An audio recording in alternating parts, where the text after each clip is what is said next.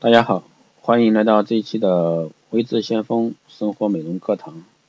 那今天这一节课带给大家是如何改善面部的一个红血丝。那如何改改善面部红血丝呢？这个我想大家都知道，皮肤角质层太薄，脸上容易起血丝。那皮肤角质层薄属于敏感性皮肤，和皮肤干燥啊、角质层薄啊、抵抗力差有关啊。因而易受周围环境的刺激而产生一个红脸、发痒等各种敏感症状。当然还有我们经常看到的一些瓜圆红啊，都属于这类。所以说不要去做角质。那么如何改善面部的一个红血丝呢？其实远离红血丝是有方法的啊。那今天呢就来给大卫说说，大伙儿说说一个皮肤角质层薄的一个日常调养护理和保养这方面啊。大家就一起来听一下。那第一个是饮食调理，那多吃一些水果、蔬菜，少吃鱼虾、牛羊肉等食品啊。第二个呢是生活调理，生活呢要有规律，保持充足的一个睡眠，不喝酒、不抽烟，嗯，这个是最好的对皮肤的一个保护。第三呢，皮肤要保持清洁，增加肌肤的一个抵抗力。第四呢是尽量避免在炎热的一个空气中逗留，避免尘埃、汗水的过度刺激。第二大块呢是护肤化妆，那第一个是我用我用一些比较热的一个产热的啊，就是产生热量的一些护肤系列，不对面部做大面积的按摩，切忌用磨砂膏啊，特别是一些洗面奶，不要去用那个含磨砂膏的啊，去角质的成分类的。第二个是选有化妆品时，选用化妆品时选择不含浓烈香味、不含酒精等刺激性的一个化妆品啊。那有的一些，特别是水啊，补水的一个保湿水，基本上一到脸上就是浓烈的一个酒精挥发的一个感觉，所以说这一块的话，尽量最好去少用。第三个是尽量不化妆，或者说不化浓妆。第四个呢是，如果说皮肤过敏后，要立即停止使用任何化妆品，对皮肤进行及时的一个保养护理啊。第三大块是保养方面，那这以上这些呢，我都是从生活美容的角度来说啊。第一个是抹去角质，角质薄和角质损伤是造成敏感及红血丝的一个主要原因，因而保养的首要原则就是维护角质不受伤害。第二块呢是加强防防护，那敏感性肌肤表皮层较薄，缺乏对紫外线的防御能力，容易老化，因此应该注意防晒品的一个使用。那防晒品的成分也是易造成刺激敏感的因素之一，因此最好不要直接涂在皮肤上。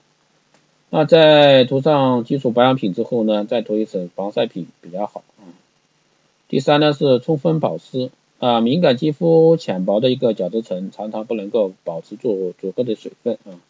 无论是在夏天的冷气房中，或者说冬天干燥的气候中，那具有这种肤质的人呢，会比一般人更敏锐的感觉到皮肤缺水、干燥。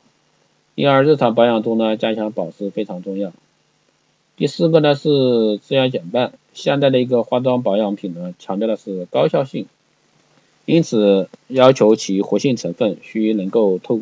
过皮肤，作用到皮肤深层才能够产生一个高效效高效果。那对于敏感性肌肤而言呢，高浓度高效果的化妆品就是高风险高敏感。所以说，因此这类肤质的人在使用保养品时，尽量选择刺激性小、性质温和的产品，不要给皮肤增加额外的负担。所以说，有时候不要认为哎价格贵的就是好的，不一定，嗯，不一定。